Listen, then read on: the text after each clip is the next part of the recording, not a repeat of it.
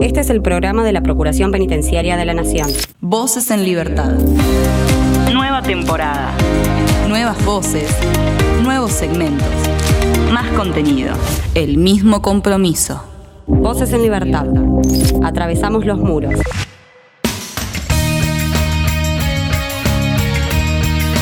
Comenzamos un nuevo episodio de Voces en Libertad, el programa de la Procuración Penitenciaria de la Nación. Y en esta oportunidad tenemos un programa especial porque cada 10 de diciembre se conmemora el Día de los Derechos Humanos y vamos a dedicar el programa casi íntegramente para hablar de este día con alguien que lleva años defendiendo y luchando por los derechos humanos. Por otro lado, tenemos un informe sobre las elecciones, pero de los privados de libertad. Tomás Rodríguez Ortega se encuentra en la edición, el equipo de relaciones institucionales con colaboración de prensa está en la producción, Florencia Sosa, Damián Fernández, esto es Voces en Libertad.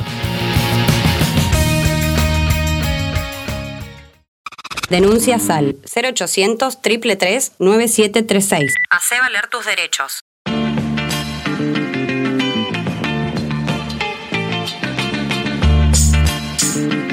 Ya lo dijimos en la apertura, cada 10 de diciembre se conmemora el Día de los Derechos Humanos y tenemos el gusto de poder charlar con la presidenta del Comité de las Naciones Unidas contra la desaparición forzada, Carmen Rosa Villa Quintana, porque entre el 15 y el 26 de noviembre el Comité contra la Desaparición Forzada estuvo en México, donde, otras cosas, donde entre otras cosas realizaron una conferencia de prensa con transmisión a través de redes sociales, donde destacaron muchas cosas importantes. Tenemos esas dos cuestiones para hablar. Por un lado, el Día de los Derechos Humanos y por otro lado, esta visita a México. Así que no hablo más, le damos paso a nuestra invitada, Carmen. El gusto de saludarla, Florencia y Damián de este lado.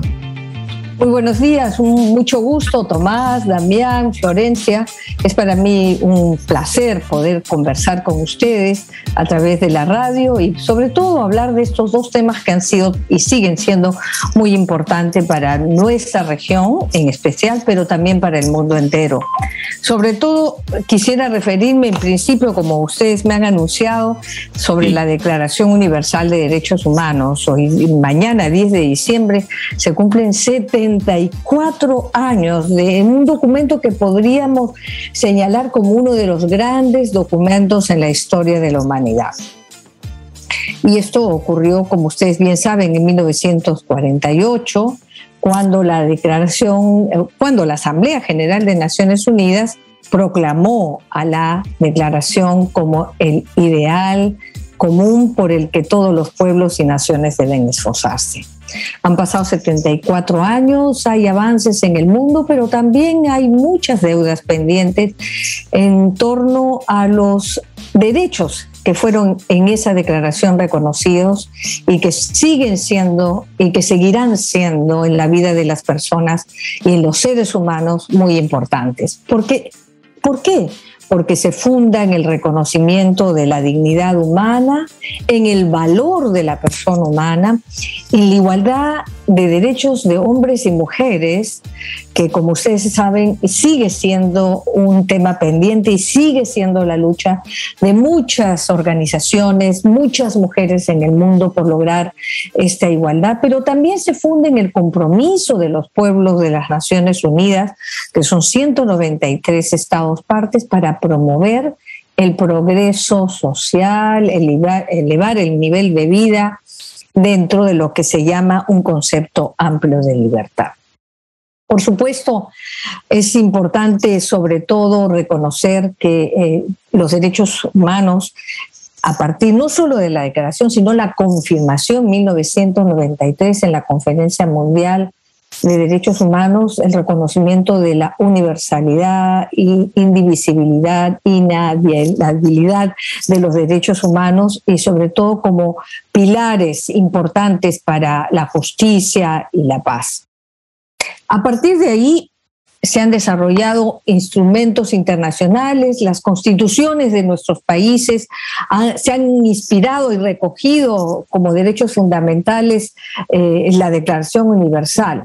Y yo quisiera aquí resaltar una vez más, porque a lo largo de estos años me ha tocado decirlo y no me cansaré, que la declaración eh, afirma su fuerza moral, política y jurídica. Como elementos fundamentales que cabe eh, necesario recordar cada vez porque parece que con mucha facilidad, sobre todo dependiendo de los diferentes contextos que tocan vivir, se olvida.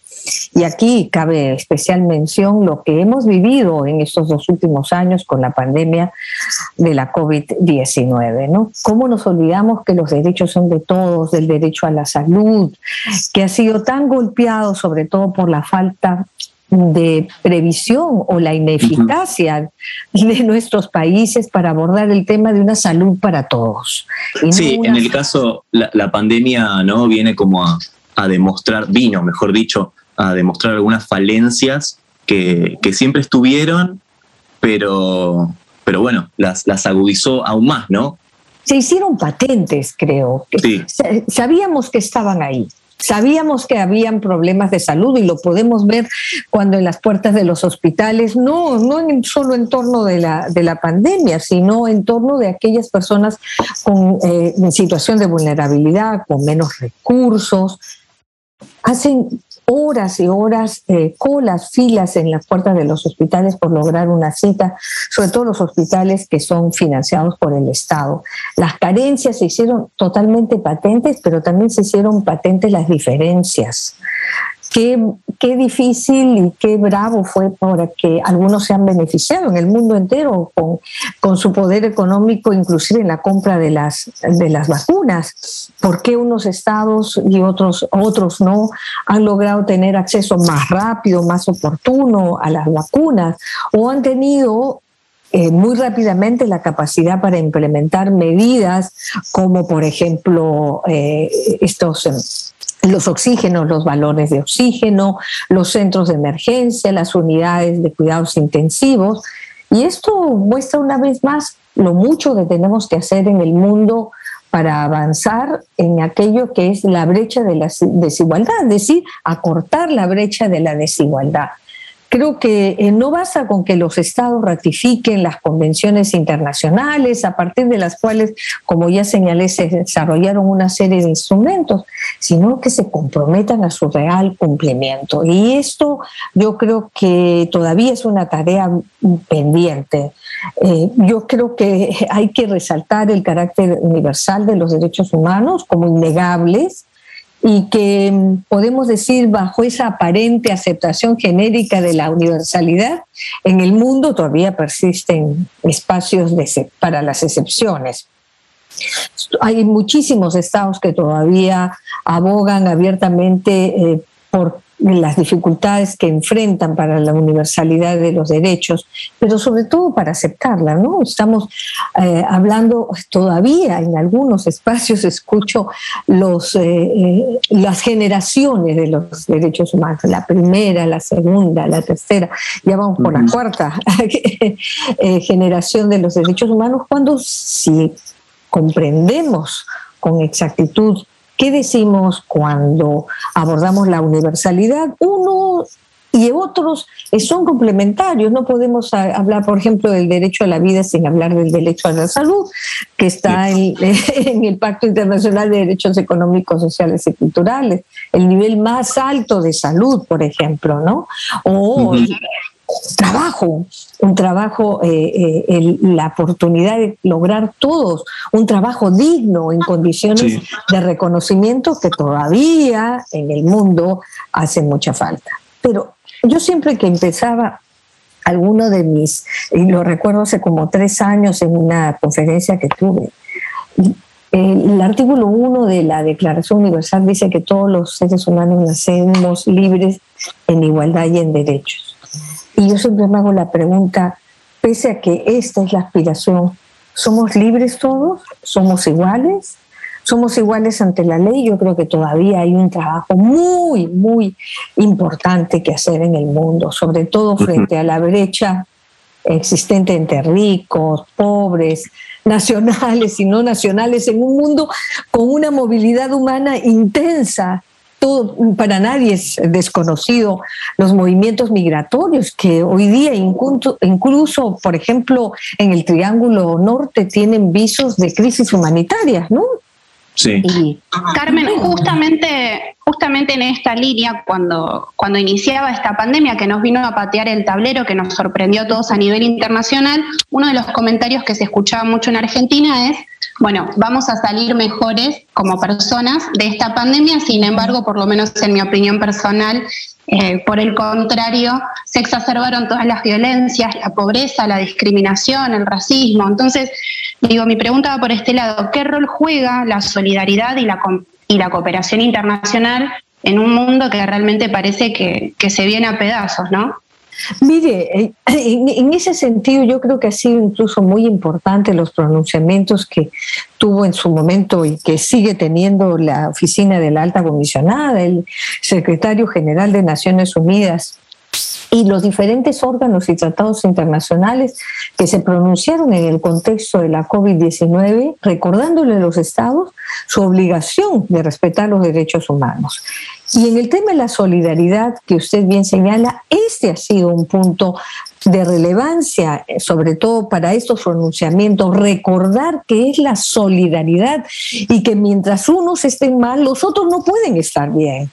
Y es cierto lo que ustedes eh, lo que usted acaba de decir, se señalaba que va a haber un mundo, un antes y un después de la pandemia. Y lamentablemente, en algunos aspectos hemos visto más bien fortalecer el individualismo de algunos algunos estados, de, inclusive de la sociedad, el no respeto y en nombre del derecho a la privacidad, el no usar mascarillas, el no vacunarse, el no reconocer que estamos en un mundo globalizado, pero no globalizado solo para la economía, globalizado en términos de que estamos interconectados y que nos necesitamos los unos con los otros. Y por supuesto, sí, sí. También hay esta, perdón, agrego, ¿no? Eh, también hay esta cuestión de querer tanto volver a la normalidad que no sé si se está pensando si la normalidad era lo que estaba bien. O sea, si había algunas cosas que estaban normalizadas, ¿no? En esa normalidad, con la redundancia, pero puede ser un momento para plantear, hey, capaz que no hay que volver exactamente a las cosas como estaban, ¿no? O sea, es un buen punto de inflexión. Yo estoy totalmente de acuerdo, porque no es que estuviéramos mejor antes de la pandemia. Yo creo que más bien se hizo patente con la pandemia todas las deficiencias en, nuestro, en nuestro ordenamiento, en cómo nos aproximamos los unos a los otros. A mí me parece una tragedia ese tema, por ejemplo, de acceso a la educación, que podría para nosotros que ya somos, en mi caso, que yo no soy una jovencita, pero para ustedes que son jóvenes y para los niños lo que ha significado el impacto que va a significar para su desarrollo personal. El modo en el que, por ejemplo, se manifestaron, como bien dijo Florencia, las diferencias. Aquellos que tenían la oportunidad para acceder, por ejemplo, a medios tecnológicos como el Internet, y aquellos niños que estando en una, digamos, en condiciones absolutamente lejanas de la posibilidad de acceder a la tecnología, ¿qué ha pasado con ellos? La brecha va a ser enorme, sobre todo frente a la competitividad, frente al desafío de poder estar, digamos, incluso en el mercado laboral. Uno se pone a pensar, estos niños, ¿cómo fomentar la solidaridad en los niños y en los jóvenes que han estado encerrados durante dos años sin poder asistir a la escuela y que solamente han tenido un contacto virtual con una maestra, con cuatro o cinco niños en clase?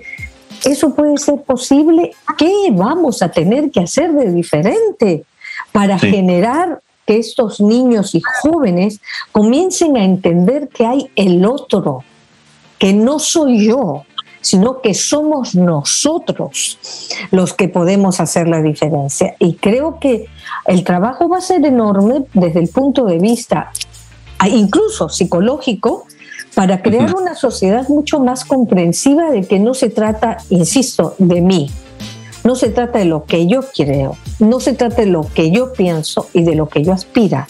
Se trata de comprender que somos una sociedad y que juntos tenemos que tener aspiraciones comunes para logros comunes. Y ahí yo creo que hay mucho por hacer. Aún la pandemia no ha pasado, acabamos de reconocer que hay una nueva cepa, una nueva variante, como se llama el Omicron, antes estuvo el Delta, y de alguna manera vivimos aterrorizados frente a la posibilidad de caer enfermos. Carmen, le hago, le hago una, hago una pequeña pausa para, para cortar este bloque y si le parece continuamos en el, en el próximo esta, esta charla que estamos teniendo. Por supuesto, con mucho gusto.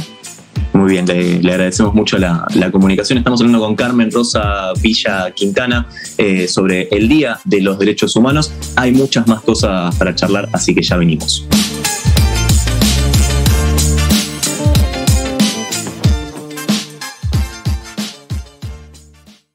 Voces en Libertad.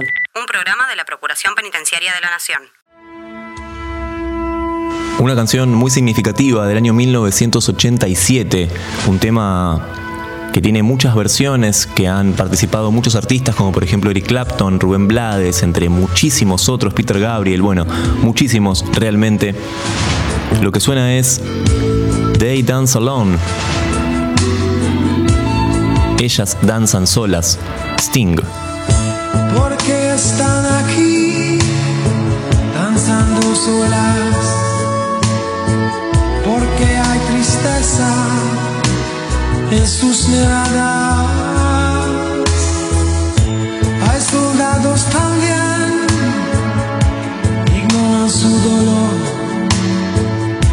porque desprecian el amor. Los muertos, los que ya no están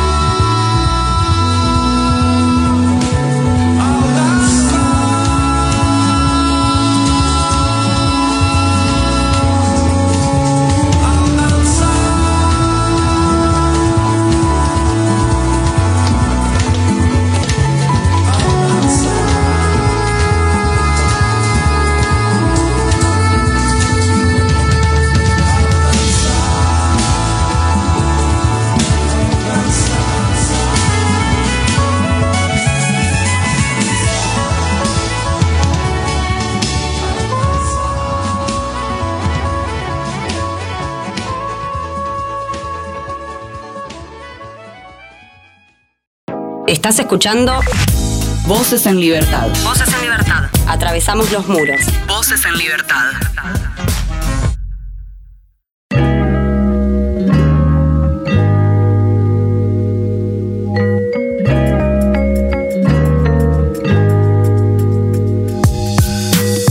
Continuamos esta charla que estamos manteniendo con Carmen Rosa Villa Quintana. En el bloque anterior charlamos eh, un poco sobre, sobre cómo estamos atravesando ¿no? este, este 10 de diciembre, este Día de los Derechos Humanos, el contexto de este, de este 2021 un poco caótico. ¿no? Pasamos bastante por el tema de la, de la pandemia, que es imposible, ¿no? es imposible no, no tocar ese tema eh, siempre que se hable de cualquier cosa, de economía, de, lo que sea, siempre la, pandemia está, está presente. Carmen, estaba desarrollando una idea, no sé si, si quiere terminar de redondearla o... Sí, Yo, yo, creo que para cerrar eh, quisiera señalar que la COVID o el, COVID, ya no sé cómo lo dicen, pero la pandemia ha puesto a prueba a, nuestras, a nosotros a prueba como ciudadanos y ciudadanas.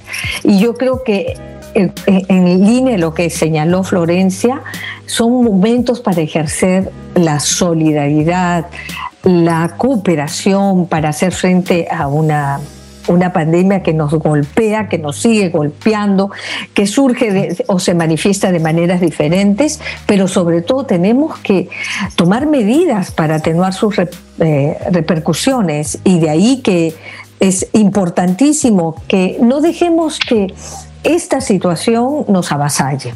Creo que es un momento para recuperar las fuerzas, para pensar que el antes no era el mejor, pero que el después sí puede ser mejor en la medida en que todos nos pongamos en la línea de ser solidarios, comprender las dimensiones de lo que estamos viviendo y tratar de no recuperar el tiempo perdido, sino superar el tiempo perdido, el tiempo en el que hemos estado confinados o en el que algunos todavía seguimos con los cuidados y que debemos seguir así, para reconocer que el trabajo de los unos tiene un efecto en nosotros y que no soy yo, sino que somos nosotros. Eso es lo que quisiera sobre todo señalar en este momento, ¿no?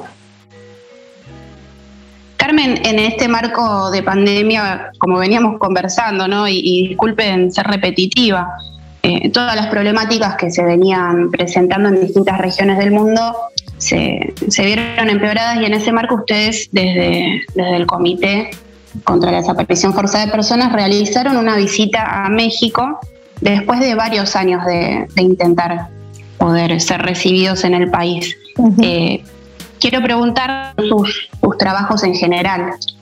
Mire, muchas gracias por la pregunta, porque verdaderamente, sobre todo para Argentina y para toda nuestra región, el tema de la desaparición forzada ha sido algo que nos golpea, nos ha golpeado y nos sigue golpeando en el presente. Cuando hablamos de desapariciones forzadas parece que habláramos de hace solo 40 años. Las desapariciones forzadas no son una, un, crimen del pasado, son crímenes del presente y que tenemos que tener siempre muy, muy, muy eh, en cuenta porque la Convención para la Protección de todas las personas contra la desaparición forzada por supuesto, eh, entra en vigor hace, van a ser 11 años, en el 2010. Se gestó, en se aprobó en el 2006 por la Asamblea General de Naciones Unidas. Ha sido y es un instrumento muy importante, sobre todo para la prevención de las desapariciones forzadas y para la lucha contra la impunidad por esos crímenes.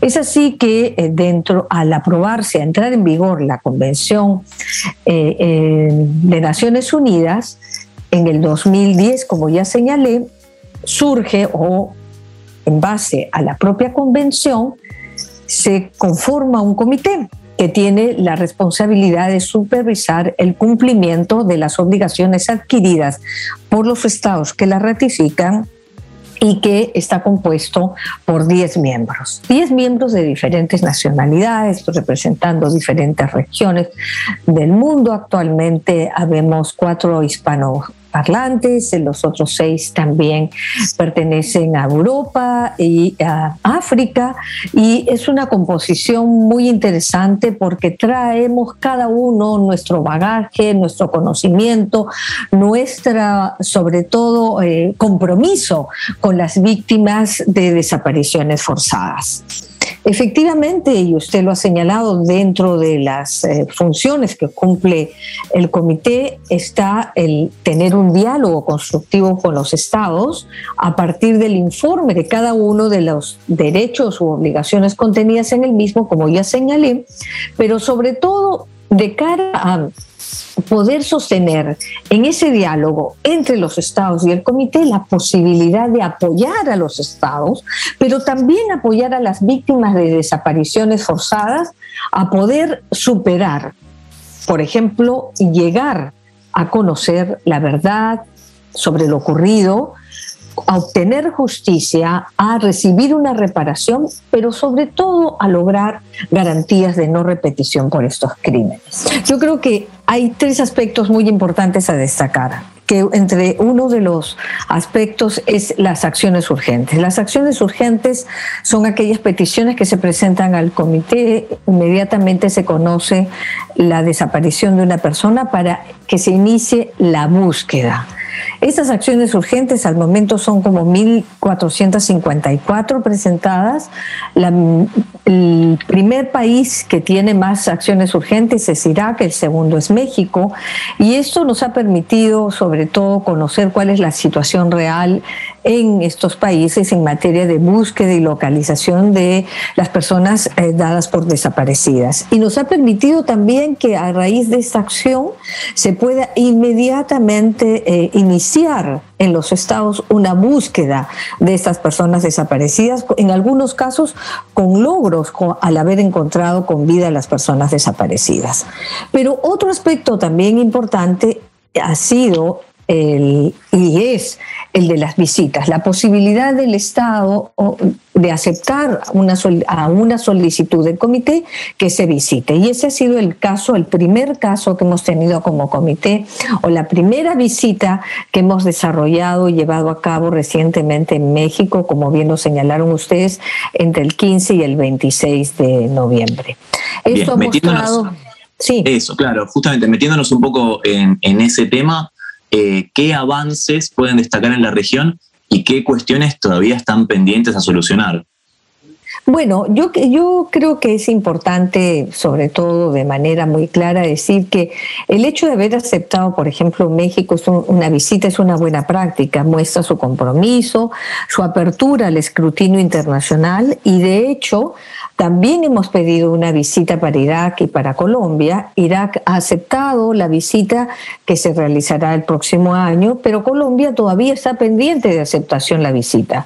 Creo que el diálogo que hemos sostenido, sobre todo con las autoridades a todos los niveles, a nivel federal, a nivel estatal, con autoridades, eh, con eh, no solo del Ejecutivo, sino de también legislativo, del judicial, pero sobre todo nuestro contacto con las víctimas, con los colectivos, nos ha permitido ver de cerca cuál es la real situación del país, cómo poder nosotros de esta manera abordar y recomendar eh, que se cumplan o que se tomen ciertas medidas de orden legislativo, de orden normativo, pero también de acciones concretas que le permitan a las víctimas alcanzar ese derecho que tienen a la verdad, a la justicia, a la reparación y a las garantías de no repetición, pero más aún, sobre todo, lograr encontrar a sus seres queridos. Este dolor permanente que viven las víctimas en tanto y en cuanto no logren conocer la suerte o el paradero de sus seres queridos, constituye un dolor permanente, constante, no cierra la herida y por supuesto constituye una forma de revictimización para ellas. El gran desafío ahora es sobre todo que una vez que el comité formule recomendaciones al Estado y lo haga, y lo, de hecho lo hace también a todos los estados que han sostenido hasta el momento un diálogo con nosotros, que son 38, cumplan con las recomendaciones que hemos formulado, que son de diferentes naturalezas. Algunos es la de adecuación de la normativa nacional a la eh, Convención para la protección de todas las personas contra las desapariciones forzadas. En otros, la ausencia de registros y la necesidad de poner registros actualizados sobre el número de personas desaparecidas con data debidamente desagregada.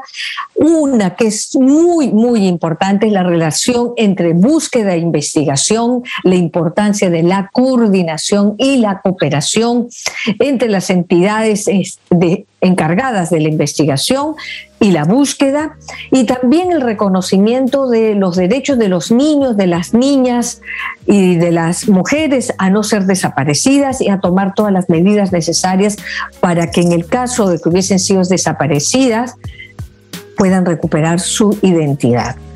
Hay muchos eh, elementos que son importantes, pero sobre todo creo que es necesario destacar que los estados están en la obligación de prevenir las desapariciones forzadas y cualquier política nacional, plan que desarrollen los estados en esta materia son cruciales para evitar que estos casos se repitan o para erradicar las desapariciones forzadas. Creo que hay una deuda pendiente con el pasado también, pero también con el presente, y es luchar contra la impunidad por estos crímenes. Se necesita que la justicia actúe de manera pronta, cumplida y de manera seria frente a los casos de desapariciones forzadas. Ha dejado un mensaje clarísimo, Carmen, y, fue un gusto realmente tener esta oportunidad de, charlar este, este rato con usted. Le agradecemos mucho esa, esa oportunidad. Más bien, muchísimas gracias a ustedes porque es una oportunidad también para poder explicar el trabajo del comité y sobre todo para instar a los estados a que cumplan con sus obligaciones, pero también para decirle a las víctimas que estamos allí para apoyarlas. Muchas gracias. Muchas gracias, Carmen. Le mandamos un, un fuerte abrazo a la distancia. Un abrazo para ustedes también. Muchas gracias. Hablábamos con la presidenta del Comité de las Naciones Unidas contra la Desaparición Forzada, Carmen Rosa Villa Quintana.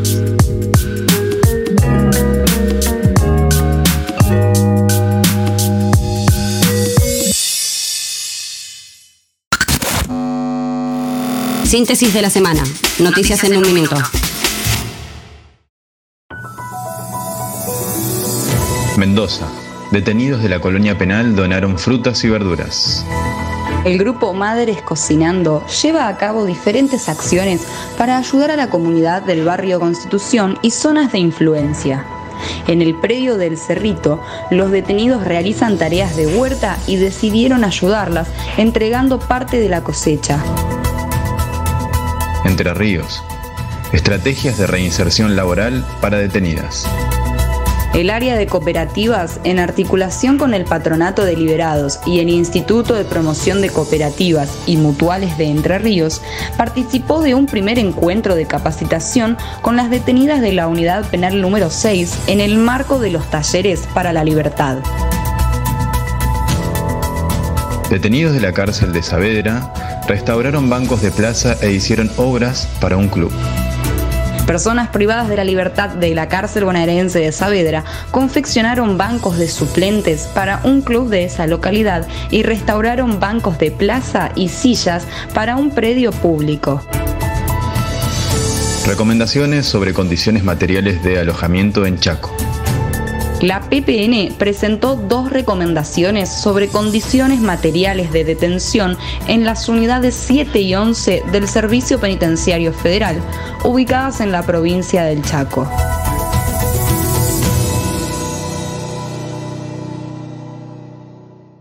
Voces en Libertad.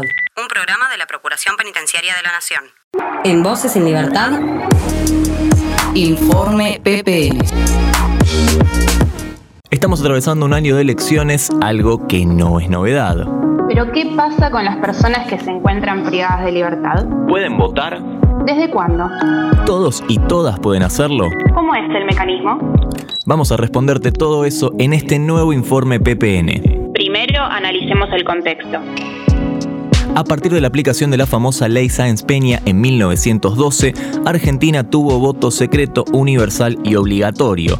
El primer mandato bajo condiciones democráticas en el sufragio fue ejercido por Hipólito Yrigoyen al asumir el 12 de octubre de 1916, si bien la ley no era tan universal porque seguía siendo exclusiva solo para hombres nativos argentinos y naturalizados mayores de 18 años. Llegó con la intención de poner fin al fraude y al soborno que perpetuaba en el poder al régimen oligárquico que comenzó en 1880. Pasarían demasiados años hasta que las mujeres conquistáramos el derecho a sufragar. Tras años de lucha, el 9 de septiembre de 1947 se sanciona la Ley 13.010 de Derechos Políticos de la Mujer, ley que sería promulgada apenas días después, el 23 de septiembre. Con una plaza de mayo colmada, Evita recibió de manos de Perón el texto de la ley que marcaría el inicio de una nueva época para los derechos civiles y políticos de las mujeres. En 2002, la Corte Suprema de Justicia de la Nación resolvió que las personas privadas de libertad en carácter de procesadas estaban habilitadas para votar. Al año siguiente, en el mes de abril, se presentó un proyecto de ley para la derogación del inciso D del artículo 3, que determinaba que las personas detenidas por orden de juez competente no podían votar hasta recuperar su libertad. Ya en diciembre quedó sancionada la reforma del Código Electoral, la Ley 25.858. Es así que gracias al decreto firmado por el expresidente Néstor Kirchner, se reglamentó el artículo 3 bis del Código Electoral Nacional que permite el voto de los presos sin condena. Por primera vez en la historia argentina, los procesados pudieron ejercer el derecho a votar a sus representantes en las elecciones nacionales del 28 de octubre de 2007. La Procuración Penitenciaria de la Nación fiscalizó dicho proceso y elaboró con posterioridad informes especiales sobre el desarrollo del sufragio. Tales informes se hicieron en la Unidad 31, en el Complejo Penitenciario Federal 2 de Marcos Paz, en el Complejo Penitenciario Federal 1, en las unidades 24 y 26 del Complejo de Jóvenes Adultos de Marcos Paz, en la Unidad 3 de Ezeiza y en el Complejo Penitenciario de la Ciudad de Buenos Aires. Junio de 2013, la Procuración Penitenciaria acompañó la petición ante distintos juzgados federales con competencia electoral de personas condenadas y privadas de libertad que solicitaban ser incluidas en el padrón electoral para votar en las elecciones de ese año. En estos casos, se exigía ejercer el derecho a votar solicitando que se declarara la inconstitucionalidad de los artículos 12 y 19, inciso 2 del Código Penal, y el artículo 3 del Código Electoral Nacional, en tanto excluyen del padrón a las personas condenadas. La resolución judicial en todos los casos fue no hacer lugar a la acción de amparo.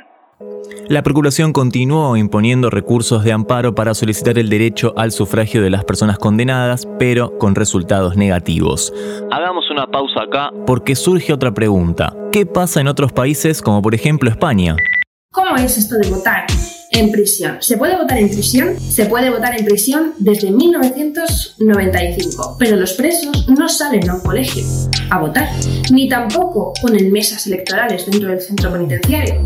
Los presos votan por correo, pero tampoco votan por correo de la misma manera que nosotros, porque ellos no tienen un establecimiento de oficina o oficina de correos dentro del establecimiento penitenciario. Ellos lo que hacen es solicitar que se lo soliciten, es decir, si nosotros contamos con un plazo para ir a correos a pedir ese voto por correo, ellos tienen que antes solicitarlo al centro penitenciario. Es decir, los presos solicitan una instancia, que es el típico formulario que rellenan en prisión para lo que sea que quieran pedir o quejarse, y ahí tienen que explicar que quieren votar y que por tanto se les facilite todo el trámite administrativo para solicitar su voto por correo. Por tanto, cuentan con unos plazos más estrictos que los que estamos en libertad. Pero ¿por qué vota tan poca gente en prisión? Las estadísticas muestran que en torno solo al 5% de la población reclusa ejercen su derecho a voto. Y estaréis pensando, igual que yo he pensado, que del mismo modo que hay gente fuera del establecimiento penitenciario que le da absolutamente igual y que no va a votar dentro de un establecimiento penitenciario, también puede ser así. Pero es que hay algunos reclusos que achacan a una falta de información. Achacan a la falta de información. La administración penitenciaria, por lo visto, se limita a colgar un mm, documento informativo en el tablón de anuncios y que suele pasar bastante desapercibido. Y así mucha gente está desinformada en los centros penitenciarios. El 25 de marzo de este año, la Procuración Penitenciaria de la Nación envió una nota al presidente de la Cámara de Diputados a fin de remitirle nuevamente un proyecto de ley tendiente a superar la imposibilidad que poseen las personas privadas de su libertad condenadas para ejercer su derecho al sufragio. Pero para el caso de los privados de libertad que sí pueden votar, ¿cómo es una jornada de elecciones? Así lo explica Ariel Cejas Meliare, procurador penitenciario adjunto interino. Claro, bueno, es la pregunta que, que, todo el mundo se hace. La verdad que es, es tan simple y es, digamos, es tan, tan democrática. Yo lo decía el otro día en otra radio, decía que eh, eh, el, el, el, lugar donde mayor este, eh, donde menos este, eh, se producen este, robo de boletas, este, eh, fraude. Este, bueno, en el único lugar donde eso no ocurre, el lugar más transparente es en la cárcel, porque son boletas únicas y no hace falta estar detenido en la provincia en donde naciste o donde figura tu, DNI. Sin ir más lejos, en, en, Devoto hay, hay personas que está acá más, que la cárcel más cerca que tenemos, este, detenidos de, distintas provincias, en Marcos Paz, en Ezeiza, en, todas las provincias, eh, en todas las cárceles federales hay detenidos oriundos de, otras de otras provincias. lo que el padrón eh, envía a cada, cada unidad es justamente es el lugar de nacimiento. Entonces, este presidente de mesa, votar una persona que es, por ejemplo, oriunda de provincia de Misiones le da la boleta única de Misiones, donde este, la boleta única de Misiones consta de todos los candidatos y este, de todos los este, de todas las, las, líneas internas de, por ejemplo, de las pasos que, se estaría votando, ¿se entiende? Por cada partido. La persona va al cuarto oscuro, marca con una cruz este, cuál es la, lista que quiere votar, cierra, cierra la, boleta y la pone, la pone en la urna. Digamos, es sumamente transparente, no hay posibilidades de, ningún tipo de faltante de boletas, ni mucho menos, ¿no? que, que, es una de las cuestiones que, son más necesarias para transparentar realmente eh, democráticamente el sufragio en la Argentina. Por supuesto que la historia continúa, pero hoy arrojamos un poco de información al respecto de la votación de los privados de libertad. Volvé a escuchar este u otro programa a través de la web oficial radio.ppn.gov.ar. Voces en Libertad, un programa de la Procuración Penitenciaria de la Nación. Y nunca está mal hacerle un poquito de promoción. La banda de nuestro querido editor, nuestro querido compañero Tomás Rodríguez Ortega. Esto que suena es Doctor Brown, parte de su último single sacado en pandemia, justamente este año. Lo que suena es Avenida Vacía. Yo ya no sé si es ayer.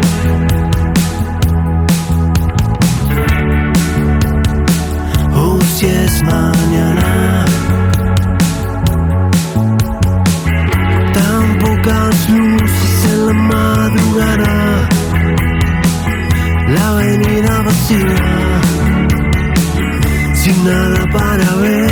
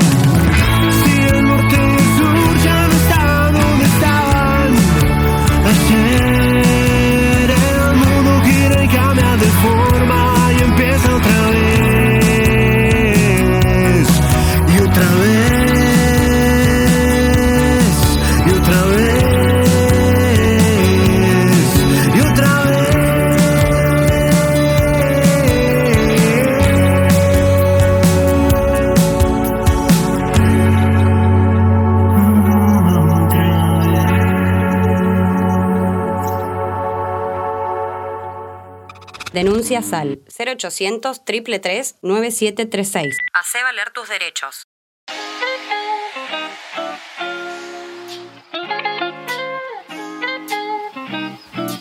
Y hasta acá llegamos con este episodio de Voces en Libertad. Ya sabes que podés escuchar todos los programas a través de radio.ppn.gov.ar. También estamos en Spotify. Nos buscas como Radio PPN y no solo tenés los programas completos, sino que también tenés eh, los fragmentos y algunas otras cositas más que vamos a ir cargando a nuestro canal de Spotify. Estuvo el equipo de Relaciones Institucionales con colaboración de prensa en la producción, Tomás Rodríguez Ortega en la edición, Florencia Sosa, mi nombre es Damián Fernández. Nos encontramos en el próximo Voces en Libertad.